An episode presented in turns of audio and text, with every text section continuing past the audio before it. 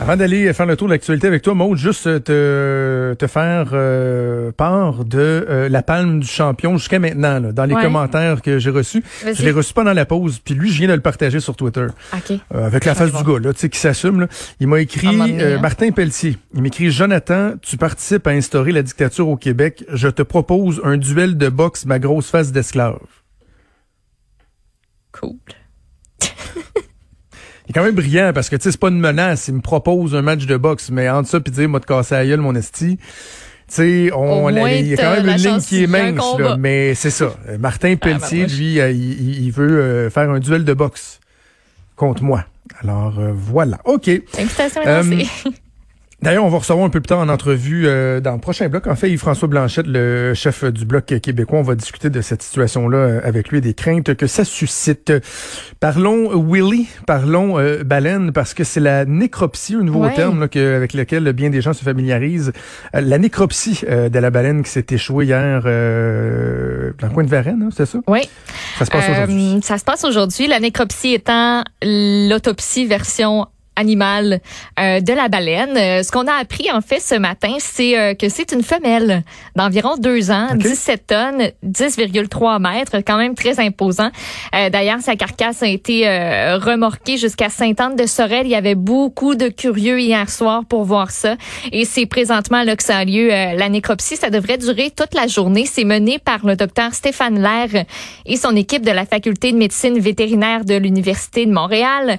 On va avoir des réponses sur la cause du décès, mais on va pouvoir aussi, euh, grâce à la nécropsie, raconter l'histoire de la baleine. Euh, tu sais, savoir pourquoi, entre autres, elle s'est ramassée dans ce coin ici du fleuve Saint-Laurent, ce qui est complètement inhabituel. On va pouvoir avoir des pistes de réponses pour savoir qu'est-ce qu'elle faisait là, Euh, mais surtout, ben l'analyse, entre autres, là, en surface, déjà à première vue, euh, ça devrait être en fait la cause du décès, là, euh, une collision avec euh, un bateau ou un objet à tout le moins. Ah Euh, oui, ouais, parce j'avais que entendu ce matin qu'il n'y avait pas de marque apparente, donc il pensait pas que c'était ça, mais là Mais finalement, euh, Ben, c'est ça. Il y aurait une zone où il semble y avoir une hémorragie. Puis aussi, d'entrée de jeu, euh, j'écoutais justement là, le docteur Stéphane Lair dire, tu sais, cette baleine-là était en bonne condition quand elle était vivante. Elle avait pas de maladie chronique et sa mort, elle est très soudaine. D'où la théorie de la collision. Ça arrive, c'est terminé, tu sais.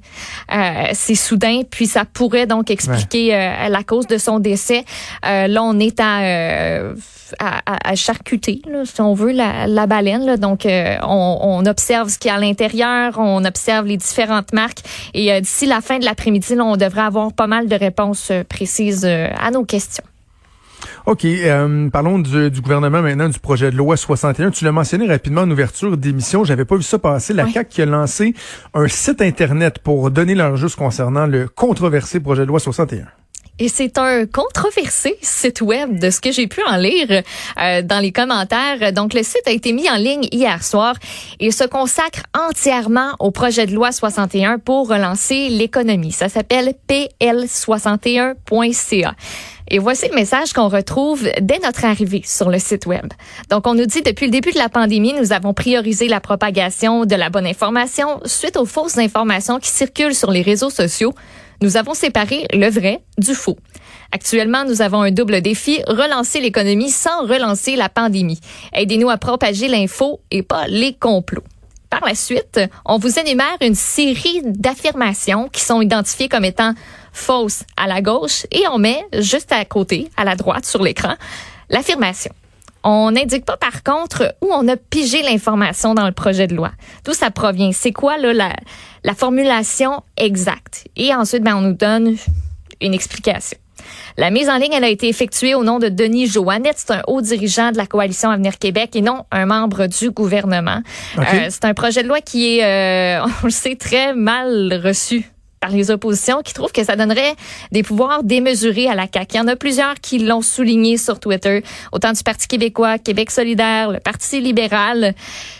Ça continue de faire jaser, Jonathan, dans la période de questions. Oh!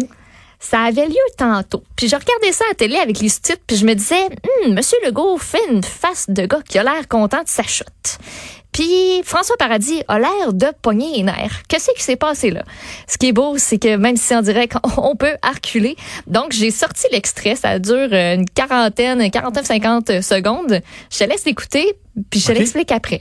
Monsieur le Président, je veux faire attention pour pas faire choquer euh, le chef du Parti québécois, mais il répond pas à ce qui est proposé actuellement. Est-ce qu'il est d'accord, oui ou non, pour la route 132, la route 158, la route de la mort là, qui mène vers Joliette, est-ce qu'il est d'accord, oui ou non, pour aller plus rapidement que les règles qui sont prévues dans nos lois? Est-ce qu'il est d'accord ou il n'est pas d'accord? Il ne nous dit pas, là. Il faudrait qu'il dise. Les gens de Joliette veulent savoir. Les gens de Matane veulent savoir. Je vais vous demander, s'il vous plaît, d'éviter. Je trouve que c'est très bruyant. Ça nuit aux échanges. S'il vous plaît, monsieur le chef du, le, chef du troisième groupe d'opposition et monsieur le leader. Messieurs, monsieur, évitez de vous interpeller. Je pense que les règles sont claires. Vous l'avez souhaité, vous l'avez demandé. et, et, notons que, tu sais, dans le fond, François Legault nargue vraiment Pascal Birubé ah en disant J'espère que je ne le fâcherai pas parce qu'on se souvient que la semaine dernière, Pascal Birubé a claqué la porte du Salon Bleu. Et euh, François Legault qui fait exprès pour lui parler des projets dans sa région, comme s'il le fait de poser des questions sur le projet de loi, faisant en sorte qu'il voulait pas que les projets se réalisent dans sa région. Ouais, c'est de la grosse partisanerie politique, on va se le dire, là. T'as bien réussi, t'as bien résumé parce que t'as même pas vu ce qui s'est passé avant et c'est exactement ça qui se passait. Les deux se ah parlaient. Pascal Bérubé expliquait pourquoi, tu sais, le projet de loi 61, ça fait, ça faisait pas de sens pour lui, tout ce qu'il y avait là-dedans. Et François Legault, après ça, a répliqué avec, tu sais, à la fin de sa question, là, il y avait une face de fier, là, tu sais, comme quand tes frères et sœurs te regardent, là, il vient de dire quelque chose, il regarde ta mère, il se regarde lui-même, puis il est comme, fier de ma shot. Et t'as François Paradis dans tout ça qui a l'air de vouloir péter sa coche, qui a l'air de vouloir dire genre ça. Oh, ben oui, OK. Tu, tu, je les nerfs? Arrête de me. Il avait l'air de vouloir Il avait l'air de vouloir dire Hey! Il avait vraiment l'air de vouloir dire Hey! Soignez-vous. C'est quoi ça, je te pogne les, M'a pogné, non, c'était dans Occupation double, c'était Laurie. C'était dans une des années euh, précédentes, très célèbre. très célèbre. Paradis qui préfère le s'il vous plaît, s'il vous, plaît. Mais tu sais, à un moment donné, tu sens qu'il est comme monsieur, puis qui aurait le goût d'en sortir un œil bien placé. Ah oui, c'est ça, c'est ça. Euh, alors, voilà. Et euh, en terminant sur le projet de loi 61, là, monsieur euh, Christian Dubé qui accepterait là, de, de, reculer sur certains éléments du prochain du projet de loi 61, entre autres l'article 50 là, qui en fatigue plusieurs, là, notamment le comité de suivi de la commission Charbonneau, qui voudrait carrément qu'on le retire parce que ça donnerait beaucoup trop de pouvoir indéfiniment au gouvernement. Donc, euh, dit qu'il veut écouter aussi la protectrice du citoyen qui leur a suggéré hier de mettre un maximum pour cet article-là à six mois. Donc, il va en discuter, dit-il, avec l'opposition, puis euh, va regarder où on peut atterrir. Et euh, j'ai discuté avec des gens au gouvernement ce matin et euh, pour ce qui est de l'issue du projet de loi, vraiment quand le premier ministre dit il y aura pas de baillon, il y en aura pas de baillon il y en aura pas. Puis je sais, des fois on est un peu cynique, là, on dit ouais, mais c'est toujours de même. Là, tu un premier ministre qui dit il y aura pas de baillon, il y aura pas d'élection, il dit jusqu'au lendemain matin, jusqu'à temps qu'ils disent que finalement il va le faire. Là. Mais vraiment, on m'a dit qu'ils ont pas l'intention de le faire. Ils vont prolonger la session la semaine prochaine s'il faut. ils m'ont dit on va faire une semaine de plus, mais la réalité, et Claude Villeneuve l'évoquait hier, c'est que sans rentrer dans les procédures parlementaires, parlementaires, il vient un moment où si tu déposes un projet de loi passer une date limite pour euh, faire cheminer le projet de loi à chacune des étapes, ça prend l'unanimité de la Chambre. Tu peux pas juste utiliser ta majorité pour dire bon ben on passe à l'adoption du principe, on passe à l'étude par article, article par article. Quand il est déposé tardivement et qu'il faut que tu ailles en accéléré, faut vraiment avoir euh, l'unanimité. Donc, ce qu'eux disent, c'est qu'il y a des ce qui semble là, euh, du propos des oppositions, ils auront probablement pas cette collaboration. Donc, ils, ils traîneront pas ça jusqu'au mois de juillet. Ils vont faire mettons une semaine de plus.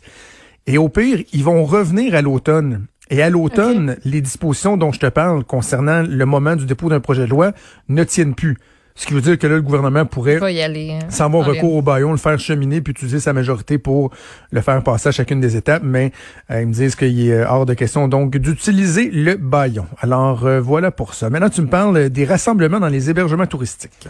Oui, ben bonne nouvelle et clarification même, je dirais, de la part de la ministre du Tourisme ce matin, Caroline Prou, qui a partagé euh, une bonne nouvelle sur son compte Twitter.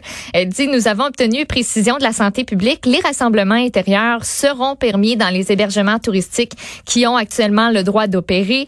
Même règles et dates d'entrée en vigueur que les rassemblements intérieurs privés. Il y en a beaucoup qui se demandaient ben moi je peux-tu comme réserver avec ma famille, mais tu sais, avoir une autre famille avec nous autres, ça fonctionne-tu? On a-tu le droit, on a-tu pas le droit?